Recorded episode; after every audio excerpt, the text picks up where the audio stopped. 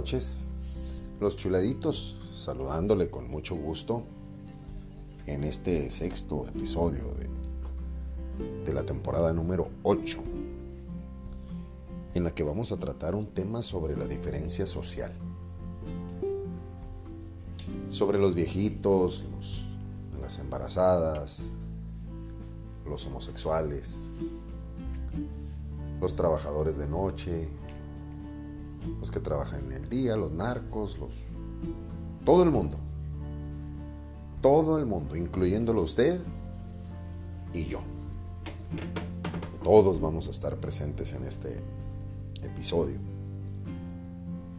para ver nuestras diferencias, quiénes somos, cómo somos, por qué somos, aplicar el método científico directamente y esa noticia la vamos a llevar al pasado para con ella poder vislumbrar nuestro futuro. En este espacio de los chuladitos, usted que nos acompaña en, en esta charla unilateral que usted escucha y que le agradecemos infinito. Le recordamos que no hay ninguna monetización, es simplemente una reflexión en familia en un espacio que empezó en época de pandemia y nos la siguen pidiendo muchísimo. Y en la medida de lo posible, pues aquí estamos, ofreciendo ese, ese recurso, esa herramienta, ese material, ese talento, esos dones. Y obviamente usted tendrá la mejor manera de, de vislumbrarlo, de atenderlo. Y usted me va a preguntar, chuladito, también a los ateos, a los hermanos separados, también los vas a tocar en este tema. Claro que sí, vamos todos. Y en la medida de lo posible, pues los vamos a seguir nombrando y enumerando. Hace un par de semanas, unas tres semanitas, nos tocó escuchar la Santa Misa en el centro de la ciudad de San Diego, en el estado de California, la quinta potencia mundial. Y allí estábamos en Old Town y escuchamos la Santa Misa en inglés, nos tocó escucharla en English. Y de verdad que se nos hizo complicado a todos. Íbamos mi tía, a quien le mandamos un gran saludo, a mi tía Ofelia Molina, hermana de mi padre. Y también ahí andaba Emanuel, andaba Andrea, este, Teresita, mi chuladita mi corazón y su servidor. Y estábamos en misa y me pareció muy complicado el, estar en, misa fuera del domingo, además en, la hora en que yo debería de estar en, en, Mexicali, la capital del estado de Baja California, el estado número 29. El, el idioma estaba complicado, pero el mensaje aún más. Y teniendo en cuenta, vamos a decirle, esas barreras esas dificultades, como ya le estamos diciendo el idioma, la distracción, eh, algo lo que el chuladito que regularmente está concentrado y está enfocado en, en, la misa, pues ahora sí me tocó eh, muy difícil eh, estar atendiendo, estar atento. Y pues vamos a ponerle la, la primera dificultad. El tatuaje, aquellos que andan tatuados robándome la atención en la Santa Misa. Pero pues no nada más en misa, afuera también había un gran holgorio y de lo cual participamos. Unos restaurantes enormes como de una cuadra en el cual logramos disfrutar ahí un, desayuno comida muy, muy rico con, con, el clima de California, heladito pero sabroso y, y con la fogata ahí a un lado este, muy, muy ad hoc y con una gran compañía. Y ahí mismo se da cuenta uno con la gran diferencia social que tenemos. Simplemente pues estábamos ahí mismo pensando, charlando como un tema de por qué aquí en la ciudad de Mexicali no hay un restaurante así ahorita que, que se puede, que el calor no está tan abrasador al contrario, está bastante frío para lo que nos tiene acostumbrados el clima de la región. Y ¿por qué no disfrutar de un restaurante así aquí en la localidad? Y pues de muy buena calidad, el alimento delicioso, nosotros que teníamos pues que viajar, obviamente nos, no nos hizo daño el, el alimento. Pudimos atender ahí las necesidades gastronómicas y no hubo ningún problema con ingerir alimentos y viajar, no, nada nos hizo daño, este, excelente. Y las diferentes vestimentas, el, cómo andamos cada uno en, nuestra percepción de lo social, cómo vemos a, a la gente, cómo algunos nos parecen rostros bellos, y en el mismo lugar y a la misma hora, mi chuladita puede decir, no, para mí esa persona no es bella. Tener un punto de vista distinto del mismo objetivo. Y todo eso estábamos viviendo. Personas que nos trasladábamos desde un punto a otro en vehículo, diferentes maneras de manejar, diferentes vehículos, obviamente y pues como si uno siempre estuviera bien. Y mira aquel cómo maneja. Mira, no debió de haber hecho esto. Mira, se pasó el semáforo. Mira, te lo pasaste tú. El, el ver lo que estamos viviendo y luego se distrae un poquito en las redes sociales y se da cuenta del bombardeo de, del mundo no, pues que los pájaros tienen un comportamiento diferente en Japón y híjole, señal de que se va a acabar el mundo. No, pues es que el clima, eh, a estas alturas esto no sucede, que en Rosarito se metió el mar, algo que nunca, nunca pasa.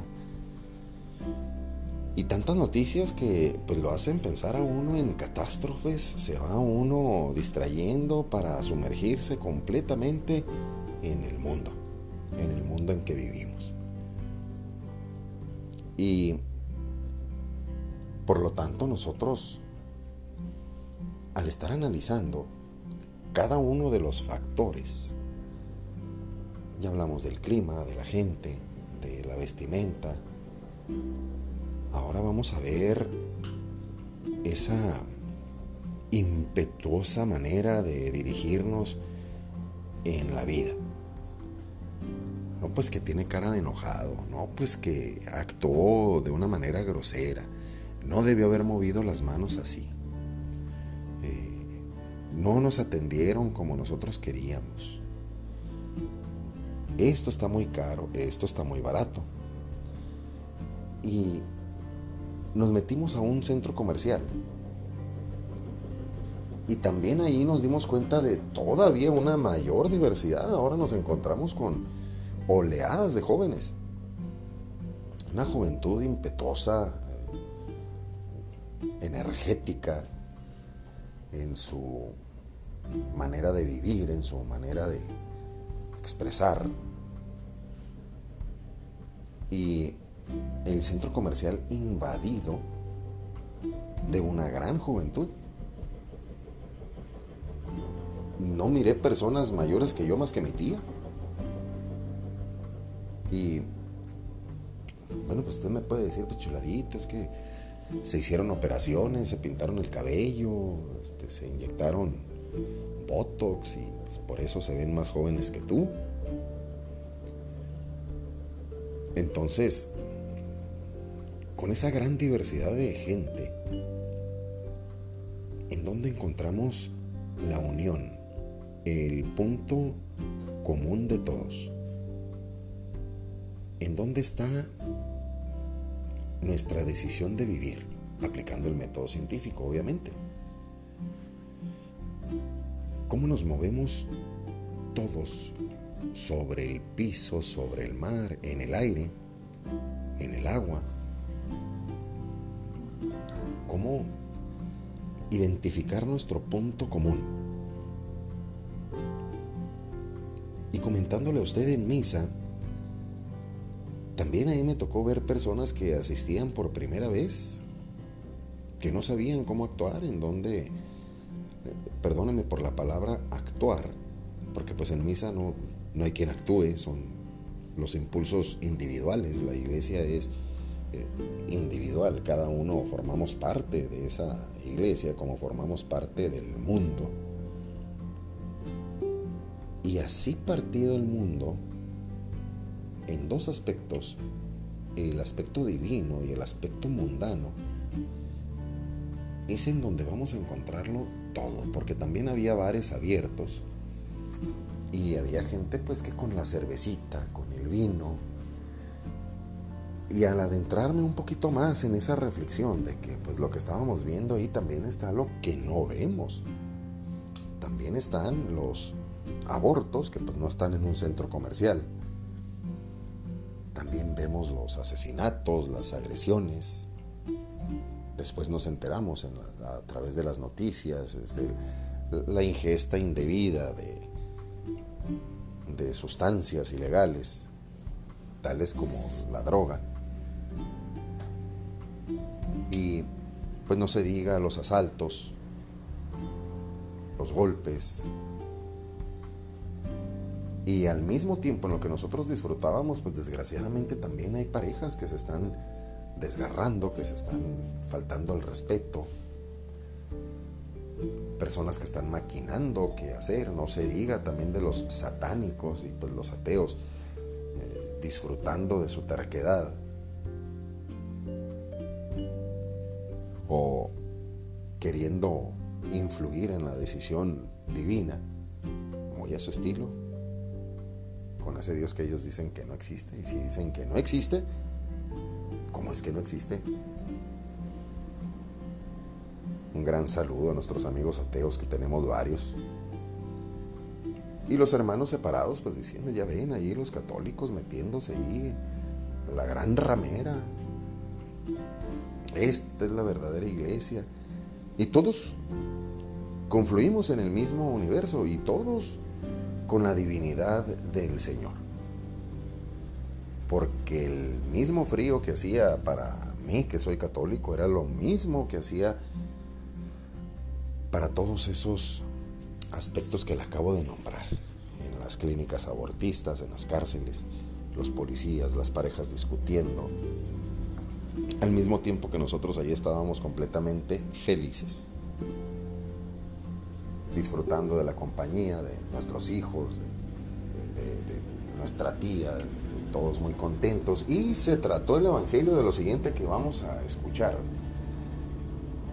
que lo tomamos del Evangelio de San Mateo, capítulo 5, versículos del 13 al 16. Y si se puede más, adelante, en el nombre del Padre, del Hijo y del Espíritu Santo. Amén. Sal y luz. Ustedes son la sal de la tierra, pero si la sal se vuelve insípida, ¿cómo podrá ser salada de nuevo? Ya no sirve para nada, por lo que se tira afuera y es pisoteada por la gente. Ustedes son la luz del mundo. ¿Cómo se puede esconder una ciudad asentada sobre un monte? Nadie enciende una lámpara para taparla con un cajón. La ponen más bien sobre un candelero y alumbra a todos los que están en la casa. Hagan pues que brille su luz ante los hombres, que vean estas buenas obras y por ello den gloria al Padre de ustedes que está en los cielos palabra de Dios, te alabamos, Señor. En el nombre del Padre, del Hijo y del Espíritu Santo. Amén. Así es, mis queridísimos chuladito, escuchas. Alrededor del mundo, en la ciudad de San Diego, en Mexicali, en ahí en donde está usted escuchándonos ahorita en este momento y en aquel tiempo, todos estábamos confluyendo en la misma energía. Todos estábamos bajo el manto de Dios, bajo el amparo de nuestra Madre Santísima. Y dice el Evangelio de San Mateo, ustedes son la sal de la tierra. Pues ¿cómo es eso? En la iglesia yo miré a las personas que estaban tatuadas, a los que iban por primera vez y que no sabían qué hacer, pues en algún momento van a aprender Y en algún momento esas personas que iban por primera vez van a adquirir el respeto a Dios, el respeto a la iglesia, el respeto a la vida, el amor completo. Era una familia a la que me refiero en específico, una familia que yo no conocía. Y también ahí mismo le puedo decir de aquella persona que se estaba durmiendo. Y le puedo decir que allí mismo le puedo decir de aquel que no entendía nada y estoy levantando la mano, nada más que usted no me ve. Y al mismo tiempo había personas afuera realizando compras y al mismo tiempo estaba lloviendo delicioso allí en la ciudad de San Diego. Por eso nos dice, ustedes son la sal de la tierra. Cada uno de nosotros con nuestra característica en algún momento se va a reconocer la existencia de Dios, pero así como lo pide Él, exactamente como lo pide. Y para aquel que por primera vez iba a la iglesia, pues está descubriendo un mundo educado, un mundo disciplinado. Está descubriendo que es el amor tanto colectivo así como individual que el Padre nos tiene, que se refiere a nosotros. Luego dice el mismo Evangelio de San Mateo. Pero si la sal se vuelve insípida, ¿cómo podrá ser salada de nuevo? Ya no sirve para nada, por lo que se tira afuera y es pisoteada por la gente. Nosotros que somos esa sal del mundo. O sea, imaginemos un salero. No tengo idea cómo le digan al salero en, Chile, pero en, en México es el recipiente que tiene unos orificios en la parte superior. Y por lo menos en el caso de su servidor, yo no le echo sal a la comida para que me sepa mejor. Le pongo sal a la comida porque me gusta el sabor de la sal con la comida. Sí, me ha tocado que hay comidita que no tiene sabor, por ejemplo, un, un pescadito a vapor que no me llega a saber muchas veces a nada. El pollo también sin condimentos, no me llega a saber a gran cosa. El caldo no se diga, hay que agregarle condimentos, verdura y demás. Y todo eso que, todo el sabor que ya tiene, yo le agrego sal y nosotros somos esa sal. Cada uno de esos granitos. Entonces el universo será el salero.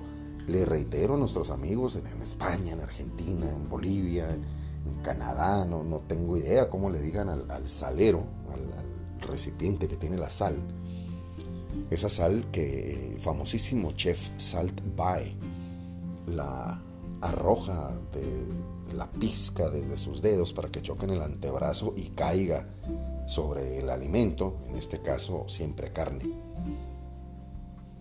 Y le agrega, en mi gusto, un sabor delicioso. La sal tiene su propio sabor. Además, hace reaccionar algunos otros sabores y texturas del alimento al que se agrega. Y usted y yo somos esa sal. Mira usted, pero chuladito, ¿cómo vamos a hacer esa sal si dice en el Evangelio? Pero si la sal se vuelve insípida, ¿cómo podrá ser salada de nuevo? Ya no sirve para nada por lo que se tira afuera y es pisoteada por la gente. En mi caso, mis queridísimos hermanos, si nosotros tenemos todo, esa mente, los sentidos, o a lo mejor no lo tenemos todo. Hay personas que carecen de algunas extremidades incluso y nos dan lo mejor de ellos. Ellos dirán, se hace lo que se puede, porque así son de humildes. Ya ve usted a un Nick Vujicic que carece de manos y de pies y, bueno, perdón, de piernas. Y aún así da unos abrazotes y unos pasotes y llevando en cuenta todo lo que tenemos como dones, no entregarlo, esa es la sal insípida. Cuando no aprovechamos lo que tenemos, cuando lo que sabemos hacer no lo desarrollamos. Fue así como en el tiempo de pandemia dije, ¿qué vamos a hacer por la humanidad? ¿Qué vamos a hacer por el mundo? Si estamos encerraditos, estamos en un lockdown, bueno, vamos a hacer un podcast que escuche la gente necesitada y además que quede para la posteridad. Y ese no será mi talento, pero el talento de ustedes es el talento del escucha y del entendimiento. Si nosotros no hiciéramos eso, seríamos insípidos y ya no servimos para nada. Por lo tanto, tendríamos que ser tirados hacia afuera y pisoteados por la gente. Luego dice, ustedes son la luz del mundo. Primero nos dijo la sal de la tierra, luego nos dijo la luz del mundo. Nadie enciende una lámpara para taparla con un cajón. La ponen más bien sobre un candelero y alumbra a todos los que están en la casa. Por lo tanto, usted con esa alegría, con ese talento, usted siempre podrá desarrollar en los demás ese grado de inteligencia que se requiere, que necesita. Aún estamos en esta vida. Todavía no llegamos al cielo. Todavía no sabemos cuál es esa parte, esa etapa. Por lo que hemos visto y por lo que estoy seguro que al momento de que nuestro cuerpo ya esté inerte en esta, en esta tierra, entonces iba a llegar el momento de trabajar ahí en el cielo, frente a Dios, con su sagrado corazón, intercediendo por toda la humanidad. Luego dice el mismo Evangelio, hagan pues que brille su luz ante los hombres. Mis queridos hermanos, mis queridos chuladitos escuchas, a veces una sonrisa enseña más hacia afuera, una sonrisa, lo que usted tiene adentro. Ese gusto, esa satisfacción. A veces será una resignación. Y con eso dice, estoy conforme, te doy lo que tengo. Y lo máximo que tengo para ti es esta sonrisa, una sola sonrisa. Ya no digamos estirar la mano, ayudar al necesitado, al que necesita ser levantado. Una, en una hora santa me tocó acompañar a, un sacerdote muy querido por nosotros, el padre David Morales. Y el padre David eh, venía saliendo de una etapa muy severa del COVID y así, en cuanto lo dieron de alta del hospital, así todo delgadito y, maltratadito por la, enfermedad, este, él fue a, hacer su oficio, no, no se dejó y, se puso a atender al, al mundo que estábamos ahí para interceder por nosotros, para darnos esa fuerza que, que Jesús le ha dado, esos poderes que, él se transforma en el mismo Jesús. Y él estaba arrodillado. Y llegó el momento en que se tenía que levantar y pues uno estaba ahí atendiendo las necesidades, intercediendo, tanto por el mundo, por el pueblo, como, como por el sacerdote. El sacerdote no se podía levantar. Y yo me acerqué, este, obviamente para ayudarle un poco, pues pensando en que él tenía una pequeña carencia muscular en ese momento le ayudó a levantarse al padre y el padre muy serio, siempre ha sido muy serio, muy recto, voltea y me dice gracias de, una forma que me estremeció, una forma que me hizo sentir genial, maravilloso, me hizo sentir excelente. Pero pues si yo me sentía así, ¿cómo se sentiría él de que de que le ayudó un, un laico como yo. Y eso es lo que podemos entregar conforme nos viene diciendo el Evangelio. Dice, que vean estas buenas obras y por ello den gloria al Padre de ustedes que está en los cielos. Mis queridos hermanos, para cerrar este espacio de la luz y la sal, nos vamos al futuro, ya nos fuimos al pasado. A los ateos, a los hermanos separados, a los encarcelados, a los que no son libres. Cuando encuentren esa libertad y ese talento, se van a dar cuenta de la libertad que tienen, siempre bajo el amparo del Señor. Todos los que criticamos a, a cualquier otra persona, porque no somos iguales, claro que somos iguales. El Espíritu Santo se derrama sobre todos. Y el Espíritu Santo nos provee de todos sus dones. Y nosotros recibimos el mismo sol, la misma luna, pisamos el mismo planeta y todos somos esa sal. Así que cada uno de nosotros seamos esa parte que se disfrute así como su servidor le encanta el sabor de la sal. Así hagamos que nos quiera tanto, tanto ese sabor de nosotros, todos los demás, nuestros hijos, nuestra esposa, nuestra pareja. Usted me va a decir, chuladito, te brincaste a los homosexuales, estoy esperando a los homosexuales. Mi querido chuladito, escucha, los homosexuales también tienen la misma sal de nosotros. Todos somos hijos de Dios. Y hechos a mano, con esa tremenda ciencia e ingeniería. Y estamos dispuestos, todos, a servir a Dios. Unos dicen es que Dios no me escucha. Otros dicen es que Dios no sabe de esto. Es que Dios, ¿cómo permite el hambre? Usted déjese llevar. Usted sea sal y luz del mundo. Pero chuladito, yo tengo muchos problemas, estoy discutiendo con, mi pareja, eh, no, no quiero saber nada de ella o de él o de lo que les rodea o de lo que nos rodea. Ya no quiero ni, esta casa tampoco. No, no tengo tiempo para Dios. Eso dile a Dios. Porque si no, estás listo para ser echado a la calle, mi hermano. Hay que levantarse. Hay que seguir adelante.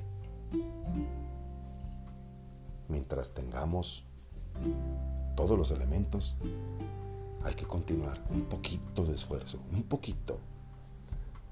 Todo este 100% funciona un 99% de Dios y un 1% de nosotros. Pongamos ese 1% diciéndole al Señor, hazme una herramienta de toda tu paz, de toda tu gloria. Y ese va a ser el futuro que nos espera. Seamos diferentes. Si fuimos groseros, aceptemos que fuimos groseros si fuimos insípidos, que ya no damos sabor, aceptemos que así somos. Y entonces vendrán los cambios. Un gran saludo de parte de los chuladitos, mis queridos hermanos. Ánimo.